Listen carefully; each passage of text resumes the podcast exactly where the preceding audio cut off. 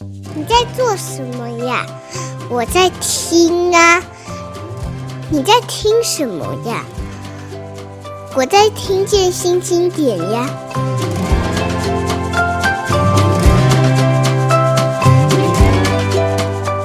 今天请的是焦元溥一起来谈他的他所。策划的一个所谓阅读普希金，因为它不只是书，它也是好几场的这个演奏会、演演唱会。对，然后书还有附 CD。对，然后里面呢，就是所有的演唱会最后他们其实是有另外做实体的录音。里面你不但有 CD，因为其实讲 CD 我不会兴奋，我家已经没有 CD player。对，但是你可以扫 QR code，对，有 QR code，然后你就可以听。也就是说，他讲到什么，你就可以听到什么。尤其尤其，我跟各位说。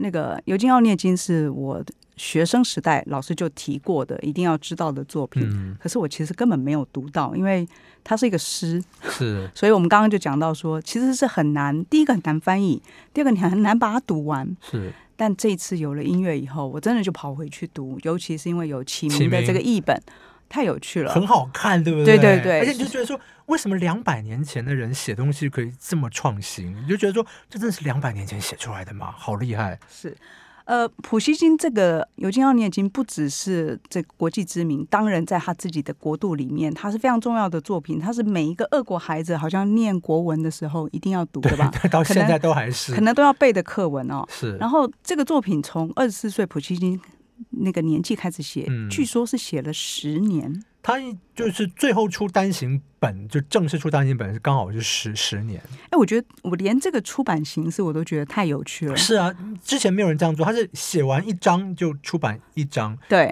对，然后所以整个小说的人物从第一年写到第十年，其实心境也好，哎，真真的就跟着他一起老，跟着他就是跟着他有变化，然后跟着普希金背后，因为他那个时代又是一个特别呃。其实你可以想象，就是农民很苦，嗯、然后这个贵族呃生活到底是一个什么样糜烂状况？在小说里面，其实呈现了十九世纪二零年代的所谓的百态哦，社会百态。这样去理解，这样去读，再加上有音乐的时候，就太有趣了。呃，你要不要谈谈你在选编曲子的时候，这个作品你用用了哪一些心力？呃，其实尤金奥涅金，当然，我觉得这个是我们做音乐会策划，还是当然有另外一个考量啦。就是说，我们要演的话，也要把它演的好，这样子。但演演的好的话，也是要考量，就是说，我们也不能够就是有太多人来演，我们要考量经济这样子。嗯嗯、对，但是就是在尤金奥涅金里面，什么最著名的就是这个塔塔提亚娜女主角这个写信场景这样子。嗯那柴可夫斯基写的那段诗写的太美太美了，这样子，对，所以我刚刚我们听听到就是这个写信场景啊，非常的美，对，所以当当我们选，然后。然后这个，然后我们这个俄文的作品歌剧里面的话，男低音非常重要，嗯，所以我们也请男低音这样加上小小提琴家做些什么，就是我们对对，就是我们希望说一个音，就是说在一个音乐会考量，我们说如果阅读普希金的话，在音乐会的考量上面的话，我们有钢琴、有小提琴、有女高音跟男男低音，哎，我觉得说我们有。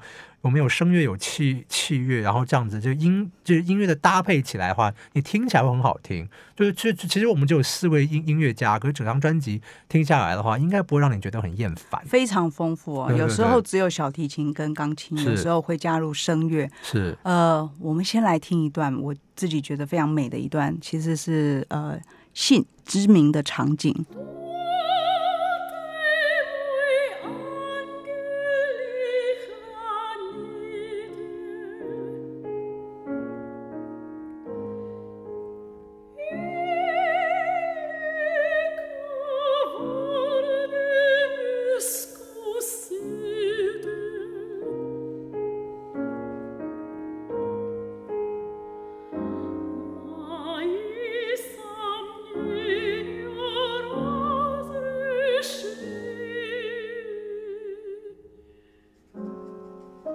吧，林慈英老师跟许慧萍老师，林慈英老师女高音。我在我在演奏会现场的时候，听到这一段的时候，我就想说，他是俄罗斯人吗？我跟你讲，这个就是我我觉得啦，这个计划哈，我当然我不想讲的，好像很怪力乱神或怎么样，但我真的觉得冥冥中普希金有在帮忙。嗯，为什么？因为呢，你知道很好玩，就是说呢，我我到我到最近才知道一件事情，就是我本来以为说是当年我开音乐会的曲目，他们去学俄文，后来不是，是在这个开这个曲目大概半年前，嗯。林慈英就是我们现在听到唱歌这个人呢，就看到一个那个简章，就说什么学习俄文啊，两人同行，学费减免。对，然后他就想说，他想说，因为他们以前音乐，他们以前他是念那个伦敦皇家音乐学院的，是也有唱俄文，可是都用罗马拼音来唱。嗯，他觉得这个唱的就很不好，因为你不会情感，不，或者就是说你要你要学俄文那个字母啦，然后正确的发音啊，嗯、所以他就去找他的好朋友，就就是刚好就是我们这个罗俊颖老师，这个男低音。他就说：“哎，你男低音，你应该多唱一下俄文吧，这样对不对？嗯、那我们两人一起去报这个俄俄文课吧。两人同行，对，两人同行学费减免，所以他们就已经在上俄文课了，这样子对。结果就是，结果就是莫名其妙，就是，但他们这也是自己在上嘛，就是没有跟别人讲啊，这样对。就是上一上上一上，就就接到一个邀约，而且刚好就是请他们这两个人来唱这个普希金的这个作品。”就他们那时候自己也傻掉，说怎么会？他说我们开始学俄文，就天上掉下一个订单给我们要唱俄文的作品，就这么巧，真的是很巧。我知道他们的巧合还不止这个，对对对对，对。我我知道的是整个录音本来这个焦元溥提出要他们有演出，这是一回事，是是是，但是因为为了为了要集结成一个专辑，然后要出书，别提，我觉得很好笑，就是我其实有一点点难过这样子，因为当年五年半我们之前演，我们觉得说啊演的很不错。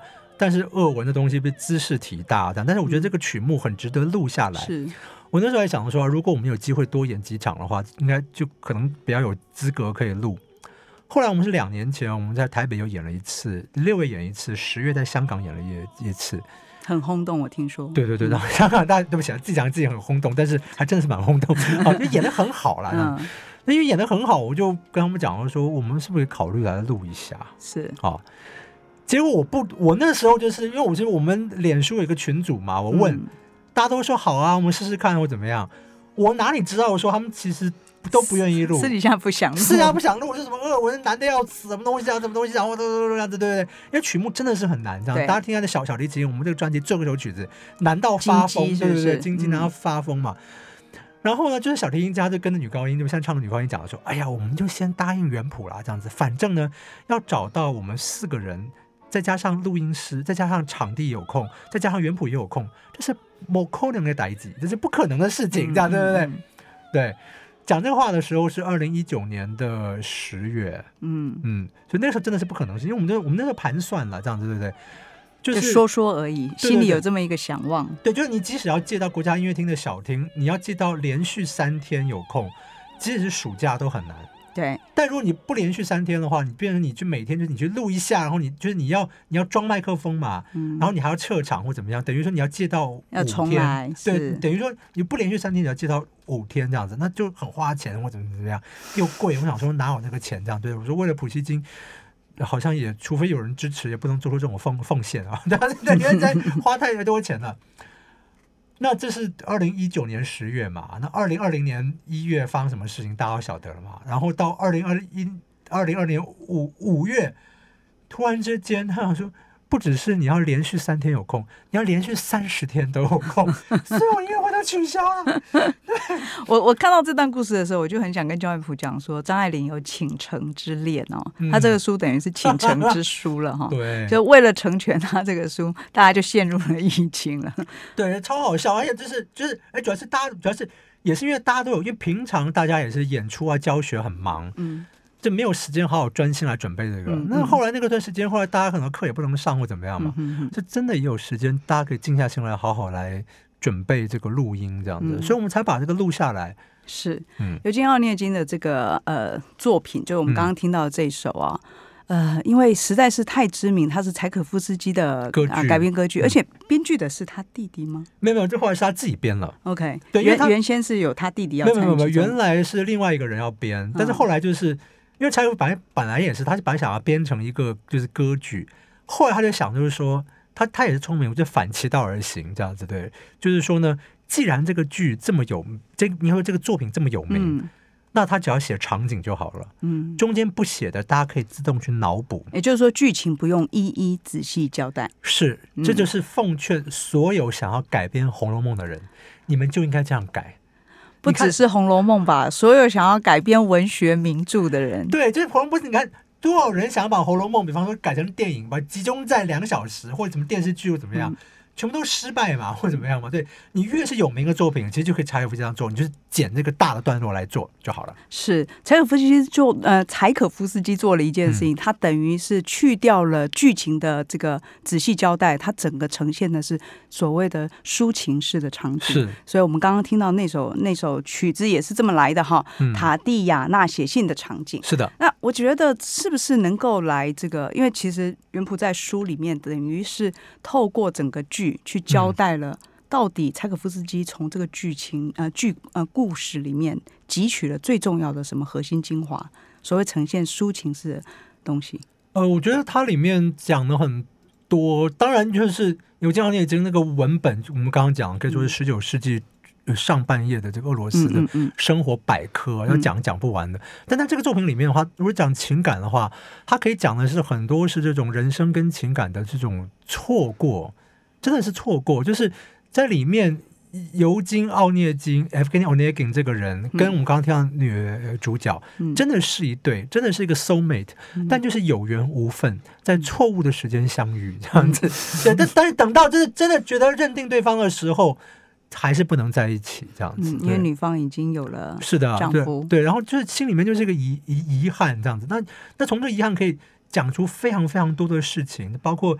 各式各样人生的这种呃遗憾，或者是关于这个时代的这种什么东西，就是都可以。嗯，所以所以柴可夫斯基他是最先写的，我们刚刚听到的这一个歌唱的这一段，歌唱这段之后就是写信的这这一段，然后从这里面的旋律，他就就去集提炼出这些主题、这些动机，比如音乐的主题跟动动机，然后把它像是一个网一样去。去交织，然后编成整部歌歌剧，嗯、哼哼，所以是非常厉害的写法。是，呃，对教案普来说，不只是音乐、嗯、文学，都是他可以感受那个所谓抒情情感的对象。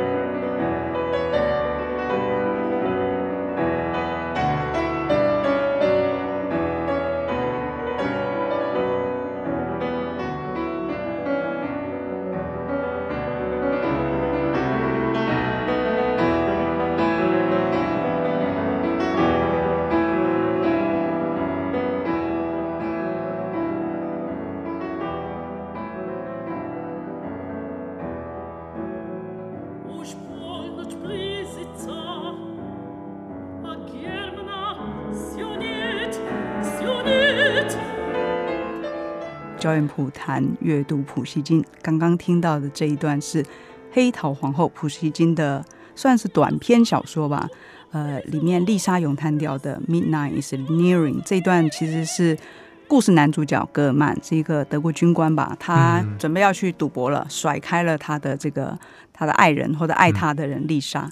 伤心的丽莎，因为感觉到整个幸福跟希望都已经破灭了，嗯，她的爱情赌赌博已经输了，所以她决定要投河自尽。哎，那天听音乐会，我们的女高音这个唱的非常好，是那个非常好，这个录音也很好啊。是是，但但她录音的时候，我觉得她现场现在唱比录音还要更更好，哇，好厉害，对不对？是刚刚这段柴可夫斯基用三个音做主题，我是看这个焦焦元溥讲的，是。我也不是真的知道，可是他一讲我就听懂了，当当当就三个音，对对对，三个音其实是因为。这个小说里面有三张牌嘛，对，就是所谓人家跟军官说，得到了你就会一直赢。对对对，就是就是有一个必赢的三张牌，那么就打这三张牌出来就可以赢到所有的钱。是，虽然三张牌是必赢，可是他从从此也变成了他的诅咒哦。为了追寻这个赌桌上面的胜利，他忘记了他人生里面最最最重要吗？初衷了。对对对对，好。这个黑桃皇后，我也的确是因为你这样介绍以后，我才发现，哎，这短篇小说也太好看了吧！你跟启明出版社不是朋朋友吗？他们出这个书有没有看吗？没有好好宣传啊，林圣修。这个呃很精彩的一个短片，很好看，对，很好看，既有这个灵异的感觉啊、哦，然后又有一个其实非常现代感，然后一万多字你读起来其实非常愉快。一开场，我记得是有人告诉这个军官说：“我的阿嬷，对，八十几岁的老太太不赌钱了。”我想说，八十岁老太太不赌钱有什么有什么奇怪的呢？他说：“你不知道啊，人家当年是那个凡尔赛宫的莫斯科玫玫瑰啊，怎么的？那个赌钱是怎么样，绝不手软的，或者怎么怎么怎么样哦？这个画面都出来了，对，画面还还讲这个很奇特的这个故事的秘密，这样对不对？”嗯很有趣，而且里面，而且你不觉得那个小说里面普希金写的很有幽默感，都很好笑的地方？对，就是 因为很讽刺。普希金是一个超级的讽刺大师，哦、对对对，讽刺大师，是他会讽刺这个社会上面的贵族。对，在里面在小说里面讲，就是讲这个丽莎是这个老伯爵夫人的养女。养女所以就是在上流社会就寄人篱下了，这样子对，就是说你虽然是在贵族家庭，可是大家不是真的很看得起你，所以渴望一个爱他的人，爱他的人。然后呢，而讲这个老伯爵夫人对他的家这个养女呢，也不是很很好，因为老了就有点昏庸啊这样子。然后最好笑的讲说，就是说丽莎比方念小说给他听。那小说写的不好，然后他还要带小说人物受过，这样子对，我就骂他，你念的什么烂小说？这小说怎么写的？这样对不对？就是责问他的不 不不不是这样对不对？那他也要每天为这个天气的晴雨负责，这样子对。天气不好也怪他，对，怪他这样对。你看着就很好笑，就是说，是的，我们的确认识很多老先生老太太是这个样。对，他当然讽刺的是贵族啦，不过老太太手上有三张王牌哦，就是知道这三张牌。逢赌必赢。对，那男主角戈尔曼为了要得到那三张牌，嗯、就亲近了这可怜可怜的养女丽莎。所以你光看这个开场的结构，你就会觉得这一定是个好看的故事。是啊，然后后来也改编成了，好，好像改编成很多次的电影。是电影有，然后这个查可夫斯基的歌剧当然写的非常的精彩，是，但也因为就是他的歌剧结尾其实跟小说结尾不一样，嗯、所以就是你可以看到导演，我觉得是导演可以有很多这些做功夫的地方，就是我看过，就是有歌剧导演，就是他把它回复到普希金的结尾，这样子，但是但这个剧就是这个这个小说，我觉得厉害的地方就在于说，普希金真的是，就是你觉得他在是怎么想的，就是说他一个小说一万字可以有这么多的层次。比方说到最后这样子，是谁告诉我们男主角的三张牌？这整件事情是真的是老伯爵夫人告诉他了，还是这一切是他的幻想？你完全可以有截然不同的解释，太厉害了！嗯、你们不会很想知道那三张牌吗？嗯、对呀、啊，我们不要告诉大家，不要告诉大家，你要自己去看小说，对，对，对，然后 然后他到底有没有一路赢下去呢？好。呃，我想就倒回来的，再从头来讲哦。我们等于是听了三段的曲子，你可以自己进去。这个书里面其实有整个十二十二首吧，是是编编了十二首的曲子，然后长长度也很长哦。然后你在读这个书里面分六章，除了序之外还有六章，每一章都会告诉你一个很重要的关于普希金的作品以及其他作曲家如何诠释他的作品。那我们刚刚讲到这个黑桃皇后，我觉得这个也很有趣，因为。前面一段我们讲到说，尤金奥涅金因为太长了，嗯，所以柴可夫斯基其实是等于是。掐头去尾，然后去掉中间的情节来交代。是是是，可是，一万多字，他要怎么改编？他用的方法反而是自己加东西。对，就是他跟他加，然后他弟弟也加，把它扩张这样子。是，对。那这就是就是李安拍色戒啊，啊，对不对？你看引用的好啊，对啊，厉害。我我我不，这个是很厉害的方方法嘛。对，就是改编有两种，就是我们刚刚讲的，就是你不要从头到尾的做，是老实的做。如果尤其那个作品是大家都知道的，比方说焦元溥刚刚提到的《红楼梦》。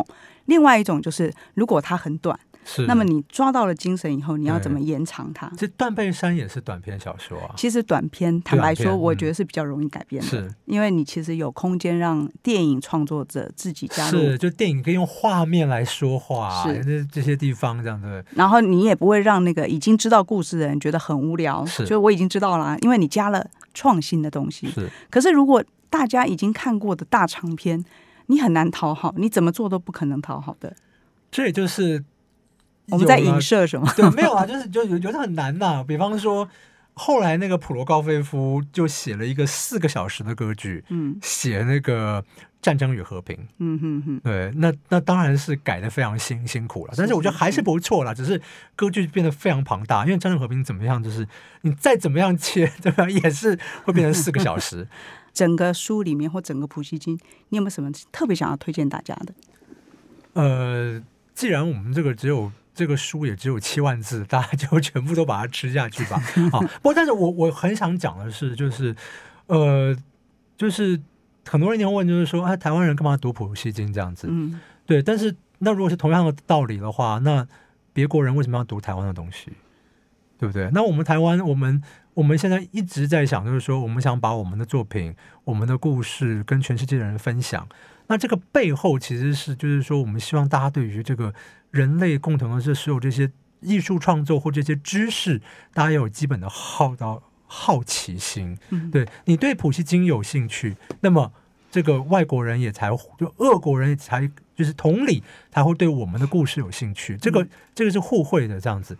那我是真心的希望，就是说，当然在普希金里面，就像我刚刚讲的，就是你你你如果是读了这个普希金的作品，然后你看了人家怎么改变他的东东西，你自己可以学到很多。像我们刚刚说的，就是你你就你完全就可以知道说啊，李安的《断背山》怎么改，嗯，李安的《色戒》怎么改，这样为什么他改得很好，哪哪边很有道理，或怎么怎么样，聪明在什么地方这样子。对，但是这些这些是你要真的可以做实用性的这些话，当然还是有觉得有实用性的地方在。